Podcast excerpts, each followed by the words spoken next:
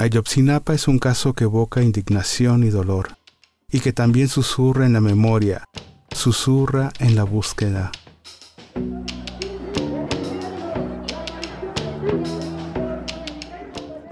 Durante la noche del 26 y la madrugada del 27 de septiembre del año 2014, 43 estudiantes de la Escuela Normal Rural Raúl Isidro Burgos desaparecieron forzadamente durante esa noche, sembrando dolor y dejando una herida abierta que aún no cierra.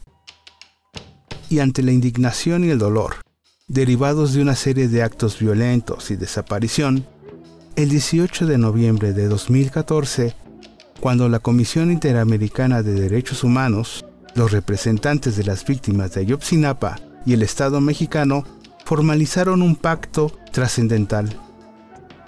Un acuerdo destinado a proporcionar asistencia técnica para la búsqueda de los 43 desaparecidos de la Escuela Normal Rural de Ayotzinapa.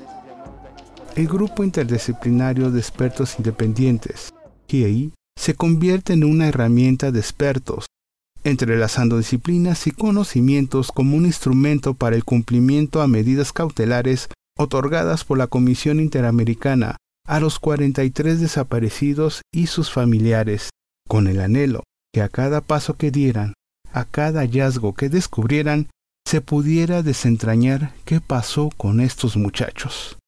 Pero este camino ha sido plagiado de obstáculos, de desencuentros y resistencia con las autoridades, especialmente con las Secretarías de Defensa y Marina, que han creado para sí mismas una soberbia barrera, retorciendo la verdad entre sus sombras. El informe revela detalles sobre el caso. En cuanto a la autoría de los hechos, se resalta la necesidad de examinar detalladamente la actuación de las diferentes corporaciones involucradas, estas entidades encubrieron los acontecimientos y obstaculizaron activamente el descubrimiento del destino y el paradero de los estudiantes en los días posteriores a los trágicos sucesos. El informe menciona la obstrucción en la investigación del caso Ayotzinapa. Ha incluido la falsificación de documentos oficiales, las omisiones dolorosas de información relevante y las respuestas, negando información que existe en la investigación y construcción de la llamada verdad histórica.